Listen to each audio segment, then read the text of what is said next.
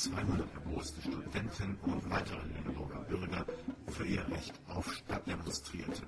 Hintergrund der Proteste sind die unheiligen Verbandlungen eines Großinvestors mit der Stadt Lüneburg, die bereits zur Räumung zahlreicher Wohnungen im Innenstadtbereich geführt haben.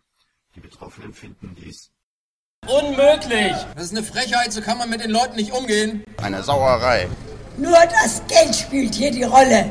Nichts anderes mehr. Das ist amtlich. Die erste informelle Pause des Demonstrationszuges fand statt direkt vor den Büros besagten Investors auf dem Meere. Dabei kam einiges ans Tageslicht. Der Salzabbau in Lüneburg läuft nicht nur seit tausend Jahren, sondern er läuft immer noch. Es wird immer noch Salz ins Schwimmbad gepumpt, da kann man drin baden. Aber das Problem ist, dass sich die Häuser senken, weil das Salz im Boden fehlt. Die Stadt muss aber nachweisen, dass sie keinen Anteil hat an den Senkungen. Wenn sie das nicht nachweisen kann, dann hat sie ein Problem und deswegen schweigt die Stadt dazu. Die Stadt schiebt in der Frommestraße eine Einsturzgefahr vor und tut so, als wäre die Senkung viel stärker geworden. Das Gegenteil ist der Fall. Die Frommestraße 4 hat sich seit über einem Jahr beruhigt. Die Senkung ist immer weniger geworden am Haus.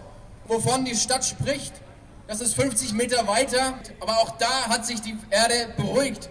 Die Senkung ist immer weniger geworden, statt immer stärker. Das ist ein Unterschied. Und darauf beharren wir und das muss klar und deutlich gestellt werden. Fakten auf den Tisch. Am Sande angekommen ging es dann um die Situation der Studierenden in Lüneburg. Teilweise mehr als einen halben Dutzend Studierende vegetieren zeitweise auf dem Campus in Wohnmobilen oder Autos rum, weil sie keine Wohnung finden oder sich diese nicht leisten können. Es ist unmöglich, wie diese Uni mit einem Herrn Spoon und einem Herrn Keller die Gentrifizierung in dieser Stadt vorantreibt und sich eigentlich nur Studentinnen und Studenten aus reichen Oberschichtsfamilien wünscht. Guckt euch mal den Parkplatz an, wenn Uni ist. Die Autos, die dort stehen, die kosten teilweise mehr als ein normaler Arbeiter oder eine Arbeiterin im Jahr verdienen. Das Problem ist aber, dass wir eine Luxusuni haben sollen, die ein Modellprojekt haben soll. Und ich sage, neben einem Recht auf Stadt müssen wir auch ein Recht auf Bildung haben.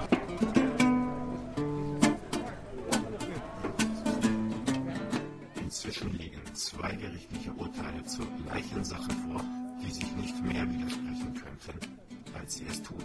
Also leisteten die Sprecher der Kundgebung auch hier deutliche Aufklärungsarbeit. Am 23.10. hat das Amtsgericht Lüneburg festgestellt, die Kündigungen für die Fromme Straße sind unwirksam und hat auch festgestellt, dass der Eigentümer Salier die Einsturzgefahr nicht nachweisen konnte. Das ist das Urteil vom Amtsgericht.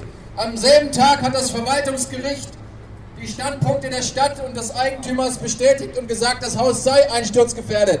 Damit haben wir zwei widersprüchliche Gerichtsurteile und damit haben wir Grund genug, am 1.11. nicht die Fromme Straße 4 zu räumen. Es läuft eine, eine, Beschwerde vor dem Oberverwaltungsgericht und diese Beschwerde, dieses Ergebnis ist abzuwarten, bevor mit einer Räumung Tatsachen geschaffen wird. Und weiter ging es im großen Bogen zum Ausgangspunkt der Demo zurück, nicht ohne ein wenig Spaß. Fühlt sich hier einer drangsaliert, sag mal, ey, Eyo!